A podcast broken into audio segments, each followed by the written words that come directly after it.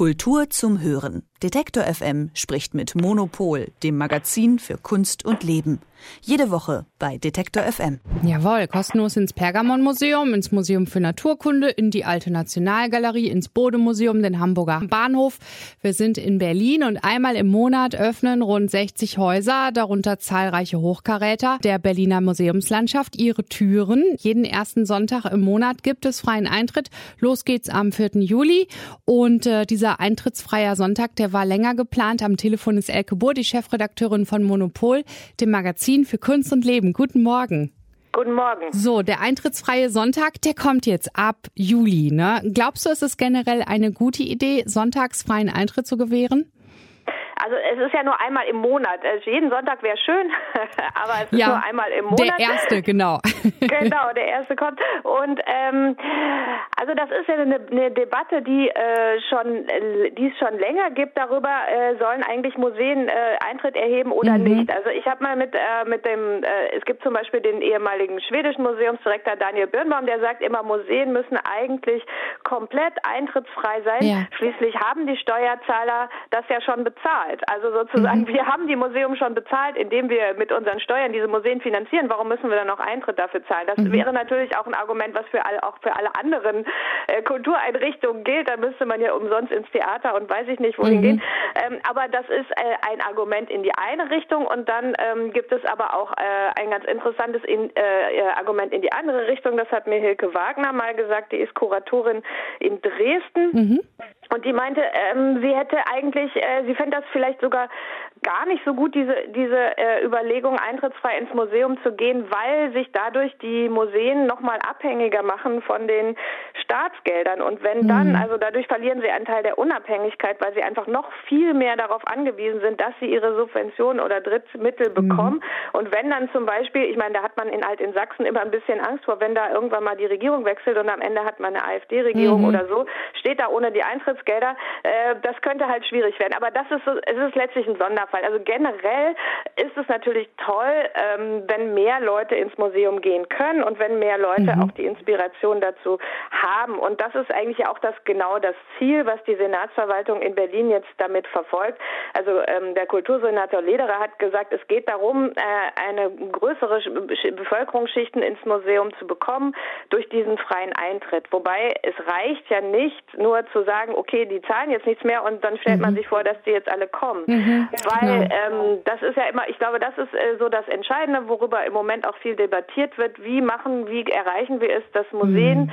Also dass die, dass größere Gesellschaftsschichten das Gefühl haben, diese Museen sind unsere Orte. Also wie mhm. kann man diese Hemmschwellen ab bauen und wie kann man äh, das praktisch, äh, also äh, Museen sind ja heute immer noch, sind so äh, eigentlich so, so weiße bürgerliche äh, äh, Orte, wo halt viele Leute denken, das, das ist gar nicht mein Ding und ähm, mhm. deswegen ähm, reicht es halt nicht nur den Eintritt irgendwie weg, äh, wegzulassen, sondern äh, die Senatsverwaltung versucht ja auch da äh, äh, äh, zusätzliche Programme zu machen. Also das heißt, dass die nicht nur die äh, weggefallenen Eintrittsgelder, kom äh, Eintrittsgelder kompensieren, mhm. sondern dass die auch ein Programm auflegen, äh, wo es dann bestimmte Vermittlungsangebote gibt. Also wo es dann nochmal für Kinder was Spezielles gibt und so weiter, so dass es wirklich äh, wie so ein also so ein Aktionstag im Museum ist, in der Hoffnung, dass dann einfach mehr Leute dahin kommen. Finde ich eine sehr gute Idee, weil ich glaube auch Menschen, die normalerweise nicht ins Museum gehen, die würden, glaube ich, auch nicht, wenn einmal im Monat der Sonntag irgendwie freien Eintritt bietet, dann kommen. Aber wenn es natürlich Zusatzprogramm gibt, was das Museum etwas näher bringt, ne, dann kann ich mir schon vorstellen, dass das ein ganz guter Ansatz ist. Aber Elke, ich glaube auch, also jetzt ganz ehrlich, wenn ich in Berlin wohnen würde, ne, und ich wüsste, jeden ersten Sonntag im Monat kostet das keinen Eintritt, dann würde ich dann gehen. Aber ich glaube, dass so einige andere Museumsgänger auch auf die Idee kommen, ne?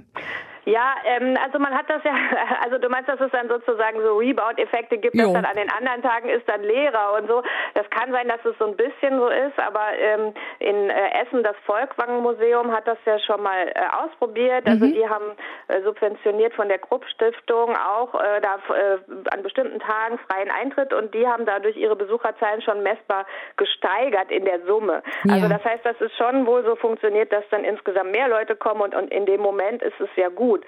Es ist halt ähm, dann äh, es ist ja auch so, dass ähm, dass zum Beispiel Touristen oder so, die sind ja dann, das ist ja in Berlin, also wenn das irgendwann ja, mal wieder anläuft, dann ja. sind ja die Touristen große, also gerade das Pergamon-Museum und so mhm. die Museumsinsel, das ist ja wirklich auch was für Leute von außerhalb und ja. die können es ja auch nicht immer so timen, dass sie dann nur an diesem einen Sonntag da sind. Das stimmt, also, ja klar. Vielleicht kann man deswegen das auch ganz nett finden als so eine ähm, äh, als so, so ein Tag auch wirklich für die Berliner. So, das mhm. ist das, das mhm. fände ich auch schön, wenn sich das, wenn man das noch so versteht, dass die halt diese Museen zu ihren Museen machen. Mhm. Und ähm, vielleicht ist es aber auch ein bisschen, also das Humboldt-Museum eröffnet ja, also das Humboldt-Forum mhm. eröffnet ja auch äh, irgendwann dann im Laufe des Juli, August fangen die an, ihre verschiedenen Ausstellungen zu eröffnen.